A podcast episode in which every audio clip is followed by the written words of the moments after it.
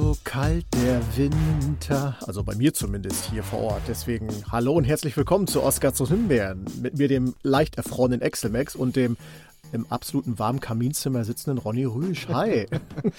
naja, das ist halt der Unterschied ist halt, dass ich hier in Los Angeles sitze, am Strand, mhm. verstehst du? Und du, wo sitzt du nochmal? Irgendwo da in Nordrhein-Westfalen? Mordor, keine Ahnung.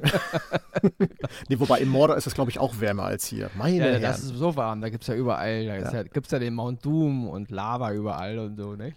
Ja, da ja, es, ist, es ist aber wirklich kalt in Deutschland, nicht? Aber frag nicht also, nach Sonnenschein. Ja.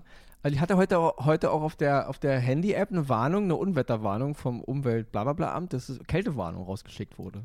Sowas gibt's auch. Sowas Toll. gibt's auch, ja. Ja. Hätte ich mal Den, vorher wissen müssen. Demnächst auch mit Sirene. Demnächst auch wieder mit Sirene, wenn oh, ja. die wieder alle an die Hauswände angebaut werden. Sehr gut. Ja, liebe Leute, wir wollen euch gar nicht lange aufhalten. Wir müssen euch wieder Respekt zollen, denn ihr habt auch diese Woche wieder uns ja mit E-Mails zugebombt. Ja, unsere beiden richtig. Ja. Unsere beiden Elfen, wir mussten mittlerweile noch einen dritten einstellen, sonst wäre es gar nicht. Äh, ja, wir haben noch eine Elf-In eingestellt. Richtig. Ja? wir denken an alle. Und äh, ja, also Respekt dafür. Und äh, ja, der liebe Ronny wird einmal kurz. Wolltest du auflösen? Ich ja, ich natürlich. Also erstmal auch von mir vielen, vielen Dank nochmal. Also wirklich horrende, also wirklich hat sich nochmal fast verdoppelt zu dem, was letzte, letzte Woche war. Also diverse, diverse Zuschriften. Und wie gesagt, Leute, ihr wisst, wie das Verfahren ist, ja. Also alle, die gewonnen haben und auch die noch gewinnen werden, haben E-Mails bekommen oder werden noch E-Mails bekommen. Äh, also wenn niemand irgendwas zurückbekommt, wir werden die Gewinner und Gewinnerinnen nicht hier in, dem, in der Folge sagen, weil es würde sich wirklich einfach so lange hinziehen, die ganzen Namen vorzulesen.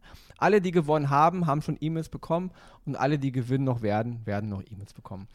Ja, und die Auflösung natürlich von letzter Woche. Natürlich, Leute, die Antwort ist natürlich, ist das Leben nicht schön mit James Stewart? Einer absoluten Weihnachtsklassiker, einer meiner absoluten Lieblingsfilme und ja, viele Einsendungen, die meisten Leute, wir wissen, ihr seid da nicht auf den Kopf gefallen da draußen, ja. Und die, die eventuell mal auf den Kopf gefallen sind, die haben ja auch immer noch Google, ja, also so gesehen, super, die Antwort war von allen richtig, es gab nicht eine falsche Antwort und eine Menge, Menge Antworten, ja, und Jetzt geht die nächste Runde los, die letzte Runde unseres Weihnachtskalenders. Genau. Heute gibt es die Frage, heute wird die Frage ein bisschen bisschen anspruchsvoller. Bisschen, was nicht heißt, dass die letzten Fragen nicht mega anspruchsvoll waren, ja. Aber diese Woche wird es einen kleinen wie sagt immer ein Kumpel von mir, wenn es immer, er, er, guckt wieder irgendeinen Horrorfilm und der Horrorfilm ist diesmal wirklich krass, da haben sie noch eine Schippe draufgelegt, sagt er immer, ja. Also deswegen, wir, wir legen. Den nehme ich bei mir im Repertoire auf, der ist gut. Genau. Wir legen diese Woche noch eine Schippe drauf, ja. Eine Kohlenschippe aufgrund der Kälte natürlich. Ja, und ähm, diesmal geht es um die Türen 17 bis 24. Ja? Genau, das ist genau. die letzte Reise sozusagen. Diesmal 17 und 24. Wie gesagt, 24 sind sogar drei Sachen drin, also drei hinter der Tür, Serien ich oder Filme. Ich drücke euch die Daumen da draußen. Und deswegen ist die Frage heute auch ein klein bisschen. Es ist keine klassische Frage, es ist eine Frage, wo man auch ein bisschen denken muss, wissen muss oder eben ein bisschen mehr googeln muss, als einfach nur einen Buchstaben eintippen. Ja? Also, die Frage kommt jetzt. Leute, Trommelwirbel macht Axel, ihr kennt ihn ja. Brrr, diese Woche für das letzte Gewinnspiel, für unseren dritten Teil unseres Weihnachtskalenders, suchen wir den Namen eines Schauspielers. Ja? Und zwar, der Schauspieler genießt sowohl in der Star Trek-Community ganz, ganz hohes Ansehen, weil er eine ganz markante Rolle mal gespielt hat. Er ist aber auch Teil der immer wiederkehrenden Weihnachtsklassiker, auch im deutschen Fernsehen. Es gibt immer mal wieder einen absoluten Weihnachtsklassiker, in dem er auch die Hauptrolle spielt. Ja? Somit verbinden wir heute Star Trek und Weihnachten. Welchen Schauspieler suchen wir? Mehr Infos gibt's nicht. Ja? Einsendung immer wie, sagt, sagt Excel als Excel besser, da, da verplapper ich mich immer. Die Einsendung bis zum 23.12. gehen an oscars und himbeeren.gmail.com und ihr wisst es, die Gewinner werden von uns informiert und wir sagen viel, viel Glück und viel, viel Spaß da draußen. Genau, ich, und ich wiederhole die Frage jetzt nochmal und nicht am Ende. Oh. Wer am Ende nochmal die Frage wissen will, der, der spult einfach alles zurück. durcheinander. ja, also wir suchen den Namen eines Schauspielers, der sowohl in der Star Trek-Community, in der Star Trek-Welt einen ganz, ganz großen Ruf genießt, und aber auch alle Weihnachtstage mal wieder, irgendwann mal wieder im Weihnachtsprogramm in einem ganz großen mega bekannten Weihnachtsklassiker die Hauptrolle spielt. Um welchen Schauspieler handelt es sich? Viel Glück von mir, viel Glück von unseren beiden Weihnachtselfen, von der einen Weihnachtselfin und von Excel natürlich. Ja, ihr wart gemeint. Ihr seid in der Sendung. ja, und damit würde ich sagen, Jingle rein und dann geht unsere zweite Jawohl. Folge vor Weihnachten, unsere letzte, also umgedreht, die zweitletzte Folge vor Heiligabend los. Und dann, die, wie, wie, wir letzte Woche sagten, diese Woche nur Oscars. Vier ja? Oscars. Vier Oscars, keine Himbeere und ab geht's.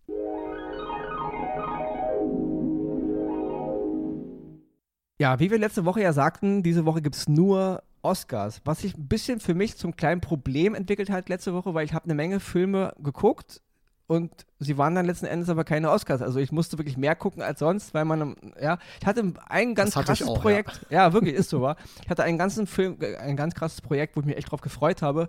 Ich wollte, dass es ein Oscar wird, aber den stelle ich dann eben vor, wenn die Himbeeren wieder da sind. Und dann war es leider eine Himbeere. Oder, und dann gab es auch Oscar-Himbeer-Hybriden. Und deswegen musste ich viel, viel mehr gucken als sonst, ja. Was auch, Leute, mir macht völlig Spaß, aber es ist trotzdem Arbeit, ja. Es ist was anderes, wenn man, for fun, ich gucke mir heute Abend mal irgendwas an, wo ich Lust zu habe.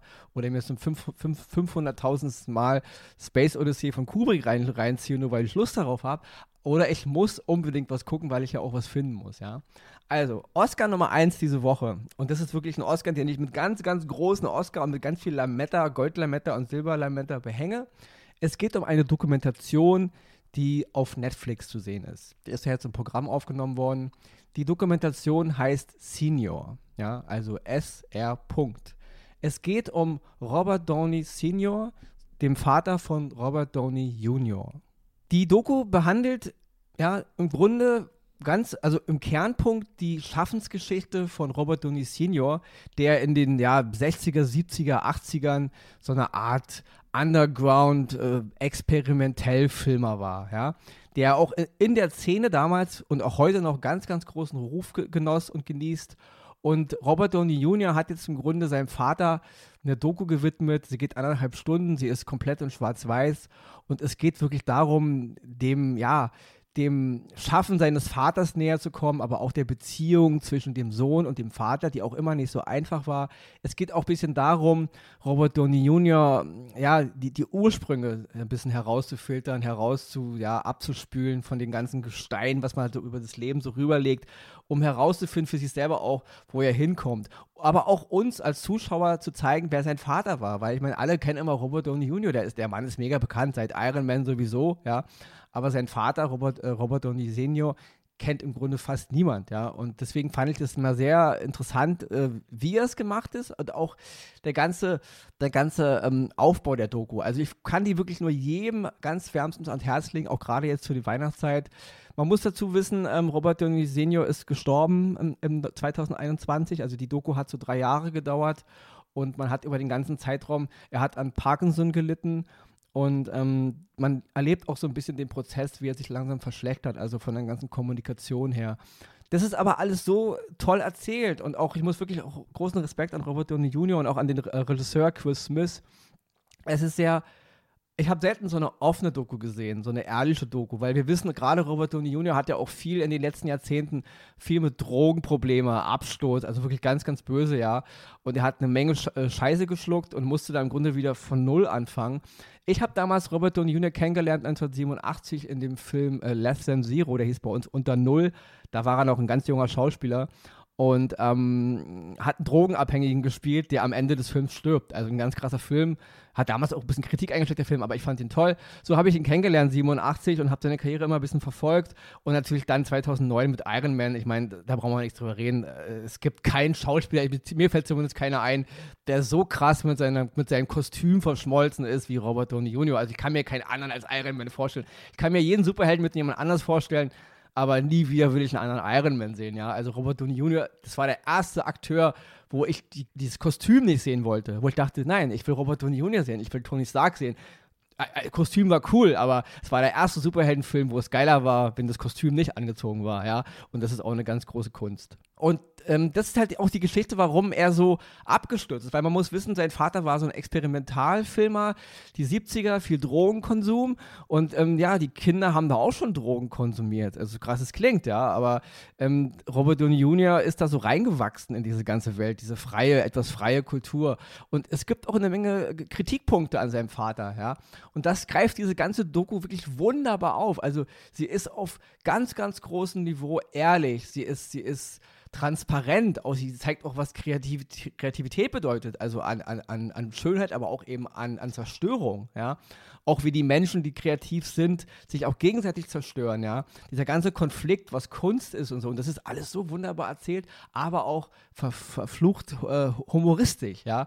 Also Robert Downey Senior war ein verflucht witziger Mann und äh, gerade kurz zu erwähnen, da bin ich auch fertig. Es geht um ein paar äh, Experimentalfilme, die er gemacht hat. Greaser's Palace ist einer davon von 1972. Da läuft am Ende eine Szene aus diesem Film bei der Doku und dann bitte den Abspann gucken und auch noch die allerletzte Szene am Ende, also wie Marvel das immer macht, ja, läuft am Ende auch nochmal eine Szene aus dieser Doku und das ist wirklich göttlich. Ich habe selten in den letzten Monaten so viel gelacht, ja. Also ganz, ganz groß. Die Doku Senior auf Netflix über Robert Downey Senior von Robert Downey Jr. und Chris Smith ein ganz, ganz, ganz großes äh, ja, Statement für seinen Vater, für die Kunst, für die Underground-Filmerei und auch was geil ist, man sieht auch die Anfänge von Robert Downey Jr. als Kind, ja, also wie er als Fünfjähriger schon in den Filmen seines Vaters kleine Rollen hatte und da gibt es auch wunderbare Szenen, ja, also Leute, zu Weihnachten eine ganz, ganz tolle Doku, mein erster Oscar, Senior, zu sehen auf Netflix, schaut es euch an, ich kann es wirklich jedem nur wärmstens ans Herz legen. Damit komme ich zu meinem ersten Oscar für heute. Ja, meinen ersten, weil wir beide haben nachher noch im Doppelpack einen zweiten Oscar parat. Und es geht um die Serie 1883, die auf Paramount Plus läuft. Das ist eine US-amerikanische Drama-Western-Serie von Taylor Sheridan. Und es erzählt die Vorgeschichte zu der bereits bekannten Fernsehserie Yellowstone, die 2020 äh, in Deutschland gelaufen ist, unter anderem mit Kevin Costner. Wir erleben in dieser Serie die Familie Dutton, die in, sich mit einem Siedlertrack auf den Weg von Fort Worth in Texas nach Montana macht, wo sie dann später in der Serie Yellowstone auf der Yellowstone Ranch ihre Abenteuer erlebt. Die Serie ist wunderbar aufgebaut und sie erzählt so ein bisschen aus der Sicht der Tochter Elsa, gespielt von Isabel May, die mit ihrem Vater James Dutton, gespielt von Tim McGraw, sich auf den Weg macht, im Siedlertrack mit dem Anführer Sam Elliott, der spielt den Captain Shay Brennan. Und sie erlebt dort die Abenteuer, die man im Westen, im wilden Westen damals halt so erlebt, mit den Herausforderungen, wie die Wüste, die Kälte, die Ureinwohner und natürlich, wie ernährt man sich. Wir beide sind große Zockerfans und äh, wer das Spiel Red Dead Redemption 2 ja, ich sag mal, durchgespielt hat, der wird viele, viele Parallelen auch in dieser Serie entdecken. Gerade was es darum geht, so ein Camp am Leben zu erhalten, zu ernähren und für Geld zu sorgen und so weiter. Da gibt es eine Menge äh, interessanter so Bereiche, die man aus dem Spiel auch kennt und die ich in der Serie großartig dargestellt finde. Insgesamt ist es auch eine sehr ruhige Geschichte, aber eine sehr geradlinige Geschichte, die eigentlich gar nicht so viel äh, Freiheiten lässt für irgendwelche Interpretationen, sondern einen wirklich dahin mitnimmt, wo man hin will. Auch die Charaktere, man wächst mit ihnen förmlich von Folge zu Folge. Deswegen, liebe Leute, 1883, eine wirklich für mich, ich habe es äh, im Vorgespräch schon mit Ronny gesagt, große Serie, die auf Paramount Plus läuft. Schaut sie euch an, sofern ihr es könnt. Und ich wünsche euch dabei viel Spaß und switche direkt rüber wieder zu. Ja, noch ein paar Gänzen Sache. Wir, natürlich müssen wir noch erwähnen, Paramount Plus ist jetzt seit zwei Wochen online. Natürlich, ja. Also wieder ein Streamingdienst, der uns das Geld aus den Taschen ziehen will. Ich weiß ja, wie wir vor Monaten großspurig sagten, ah nee, brauchen wir nicht, brauchen wir nicht, aber ja, kaum ist es da. Ja, haben wir es. Viel Star Trek und ja, Leute, egal, ja. Also, Paramount Plus, neuer Player um, auf dem, im Game sozusagen, ja. Da der nächste eine Menge große. gutes Zeug habe ich schon ja, gesehen. Und ja, also es werden immer mehr, ich weiß nicht, vielleicht werden es auch irgendwann wieder weniger, vielleicht fusionieren sie irgendwann, ich weiß es nicht, aber wir haben Paramount Plus, damit Premiere heute, unsere erste Paramount Plus Serie, aber wir kommen am Ende noch zu einer anderen Paramount Plus Serie. Also Überraschenderweise. Also, so gesehen. noch ein kurzes Wort zu Taylor Sheridan, den du erwähntest ja als den, äh, den kreativen Geist hinter der Serie. Übrigens ein ganz, ganz, also ganz, ganz fantastischer Regisseur. Mhm. Drehbuchautor. Nicht in allem, aber er hat wirklich in den letzten Jahren ein paar ganz, ganz tolle Filme gemacht. Und noch zu Yellowstone. Die dritte Staffel von Yellowstone ist auch Teil unseres Adventskalenders, wollte ich nur mal so nebenbei erwähnen. Ja? Also in irgendeiner Tür ist auch die dritte Staffel von Yellowstone drin.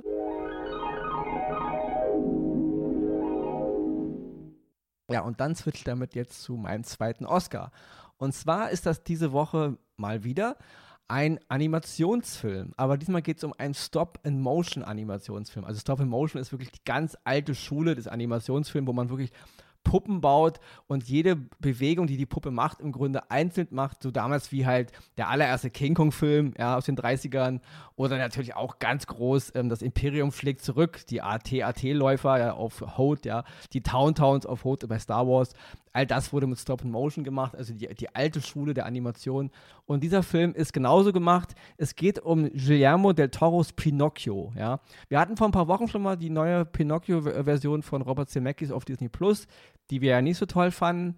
Und diesmal geht es wirklich um Guillermo del Toro und wir wissen, der Mann ist ein bisschen anders gelagert. Ja. Sein Pinocchio basiert mehr auf dem Original von Carlo Collodis, also ein italienischer Schriftsteller, der damals die Abenteuer des Pinocchio 1881 zum ersten Mal veröffentlicht hat. Und es basiert aber nur darauf. Es nimmt, nimmt, auch eine Menge äh, Freiheiten heraus und es ist eine sehr düstere Pinocchio-Geschichte. Ja? Die Figuren sind Del, Del Toro typisch ein bisschen skurriler, als man das aus anderen Pinocchio-Sachen kennt, ja. Aber ich fand, ich kenne die Geschichte von Pinocchio wirklich in- und auswendig, ob es damals die, die ähm, Zeichentrickserie aus Japan war, mit der ich groß geworden bin, aber natürlich auch die Geschichten, die man so kennt und natürlich die Disney-Filme und ja, noch und nöcher. Dieser Pinocchio ist auf jeden Fall Del Toro Pinocchio, ja, durch und durch. Düster, makaber, sehr grob manchmal auch aber mit absolut fantastischen äh, Charakteren, mit super krassen Puppen und mit einer ganz, ganz, ganz tollen Stop-and-Motion-Animation, ja. Auch kleiner Side-Fact noch, äh, Making of ist auch bei Netflix drin, kann man sich mal angucken, geht eine halbe Stunde. Da kann man ein bisschen die, bisschen die Puppenspieler und die Animatoren und auch den Co-Regisseur, Mark Gustafsson ist halt so ein Animationsregisseur, der hat zusammen mit Der Toro den Film gemacht. Ganz, ganz großes Kino. Und ich kann wirklich nur sagen, gerade zur Weihnachtszeit, der Film hat alles, was ein Familienfilm braucht. Er ist nicht immer 100 pro kindergerecht. Also er hat manchmal auch ein bisschen, ja, es ist wirklich kein Disney-Pinocchio, äh, muss man dazu sagen, ja. Er hat eine viel größere Bandbreite an Thematiken und auch an, ja, auch einen gewissen Grad an Grusel und Härte, aber das kennt man von Del Toro nicht anders.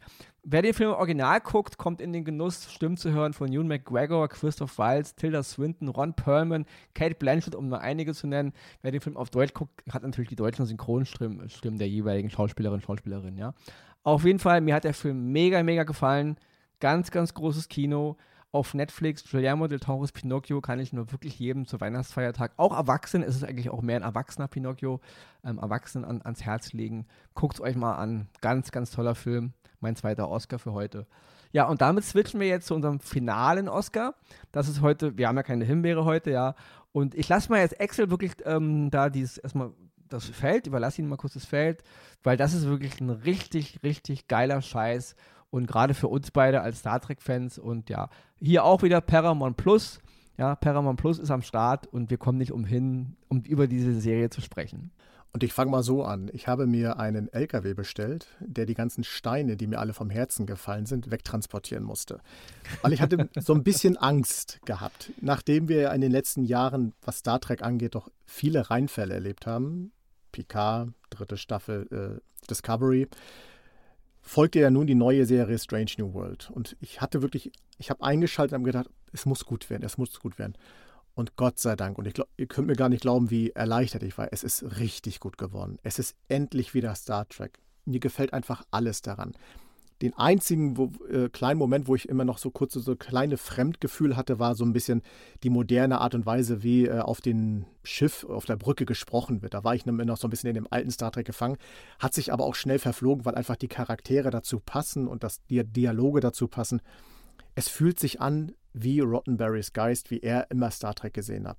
Tolle Geschichten, tolle Abenteuer, tolle Entwicklung der Charaktere. Captain Pike, muss man nicht so sagen, er hat einmal in die Kamera gesprochen und ich wollte mir die Uniform wieder anziehen und sofort unter ihm dienen, weil er ist einfach der Captain, wie ich ihn mir vorstelle. Er bringt alles mit Charisma, Ausstrahlung. Gut, die Frisur, da musste ich mich dran gewöhnen, weil die tolle, die ging ja doch ein bisschen höher, aber okay, hey, ich, ich möchte nicht meckern. Mit meiner Frisur sollte ich sowieso ganz ruhig sein. Nein, aber wirklich, es ist Star Trek pur. Es, der, allein das Intro, das Intro ist wieder die, man kriegt Gänsehaut, es kribbelt am ganzen Körper und man freut sich einfach von Folge zu Folge immer wieder reinzugucken.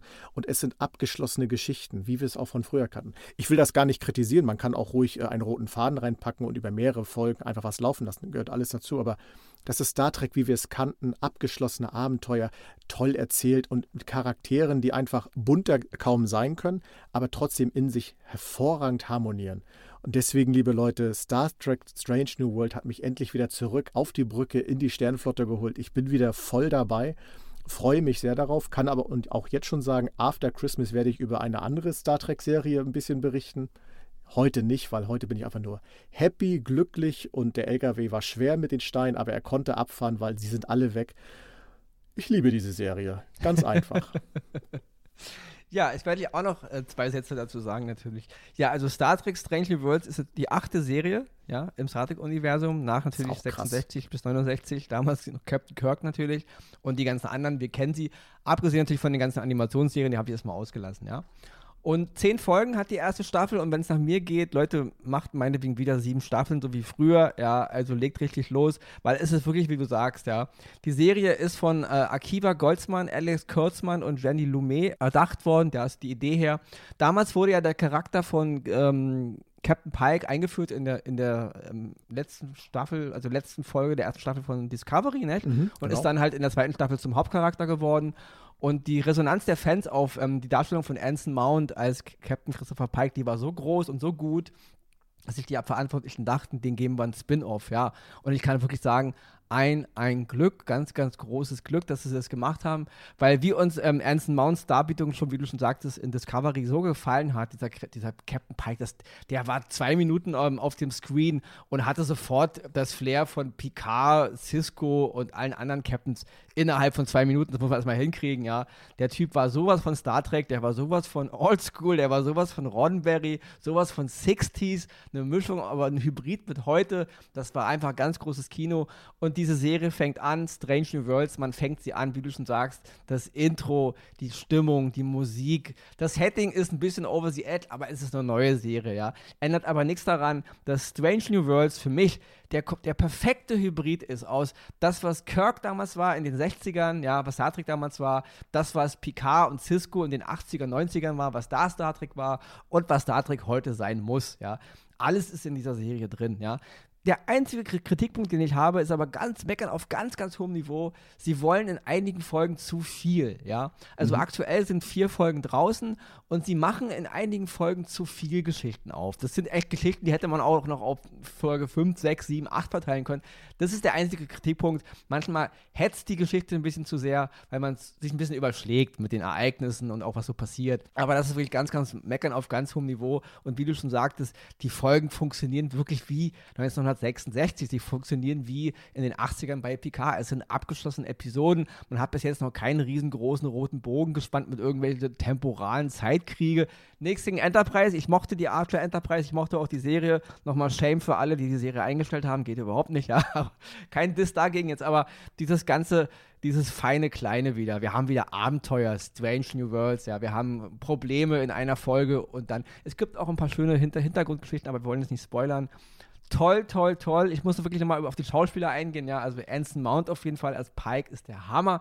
Ethan Peck, den man schon als ähm, Spock kennengelernt hat in Discovery, macht ja bravourös weiter. Da gibt es überhaupt nichts. Das ist so gut, wie er den Spock spielt, ja. Ähm, ein Wort aber noch zu den ganzen Neuzugängen. Und da fangen wir jetzt mal an mit Jess, mit Jess Bush. Die spielt Kristen Chappell, ja. Ein Charakter, den wir natürlich aus den Original Star Trek-Serien kennen.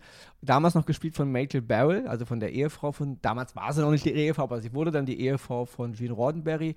Und natürlich ganz großes Kino ist Rebecca Romijn, die spielt Una, Schrägstrich Nummer 1, damals auch schon eingeführt in dem allerersten Star Trek Pilotfilm, der dann gecancelt wurde, noch damals ähm, mit Jeffrey Hunter, also der allererste Pike noch vor William Shatner. Auch da spielte Rachel Barrett damals Nummer 1. Ganz großes Kino irgendwie. Wir reden hier von 65, 66. Eine Frau als erster Offizier auf, ja, also das war Gene Roddenberry. Wurde dann alles wieder gecancelt und dann kommen wir auch zum nächsten Punkt. Strange New Worlds ist barbarst frauenlastig, ja. Die mhm. ganze Crew ist fast überall Frauen, ja. Und das ist aber cool, weil es gibt eine Menge Serien, wo mich das stört, dieses ganze aufgedrückte, diverse Zeug. Und das funktioniert hier wunderbar, weil all die Charaktere, die hier eingeführt werden, einfach mal toll sind. Die Darsteller sind toll, die ganze Art, wie ihre, wie ihre Charaktere eingeführt werden. Und meinetwegen kann die ganze, die ganze Crew aus Frauen bestehen. Ja? Man hätte noch den, den Doktor als Frau machen können. Wäre dann vielleicht zu viel gewesen, aber Ich will damit nur sagen, das hier wirkt sehr, sehr organisch, ja. Wenn da die ganze Brücke im Grunde, wir haben da einen Captain, wir haben da Spock in der Ecke und der Rest ist einfach alles nur Frauen und das ist aber super cool, es funktioniert, es ist wunderbar gemacht und da muss ich auch nochmal ein Wort zu Christina Chong sagen, die spielt ähm, Lan Nunien Singh, die Enkeltochter von Khan, wer Star kennt, weiß, wovon wir reden.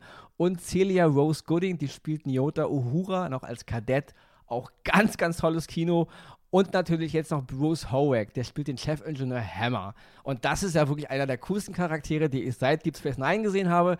Dieser absolut muffelige, grummelige Typ, ja. Ähm, ganz, ganz toll. Leute, guckt es euch an, ja. Ich kann es echt nur feiern. Noch ein Wort zu Dr. Joseph Mbenga, gespielt von, Leute, Babs Olusano Mokun. Ich hoffe, ich spreche es richtig aus. Auch das ganz groß. Also, ich will damit nur sagen, jeder Charakter dieser Show, Strange New World, das ist mal wieder eine Crew seit Deep Space Nine. Und das war wirklich das beste Ensemble für mich bei Star Trek. Seit Deep Space Nine habe ich nicht mehr in wenigen Folgen so eine tolle Crew gesehen, wo mich jeder einzelne Charakter fasziniert hat. Ja. Und von mir absolutes Daumen hoch. Oscar, Oscar, Oscar für Strange New Worlds auf Paramount Plus. Das ist Star Trek, wie wir es lieben. Ich hoffe, es bleibt so. Das ist Star Trek, was wir vermisst haben, was wir uns gehofft hatten nach Discovery 1 und 2, aber mit 3 und 4 ging ja alles im Bach runter. Unserer Meinung nach, Picard geht gar nicht. Ja, absolutes rotes Tuch.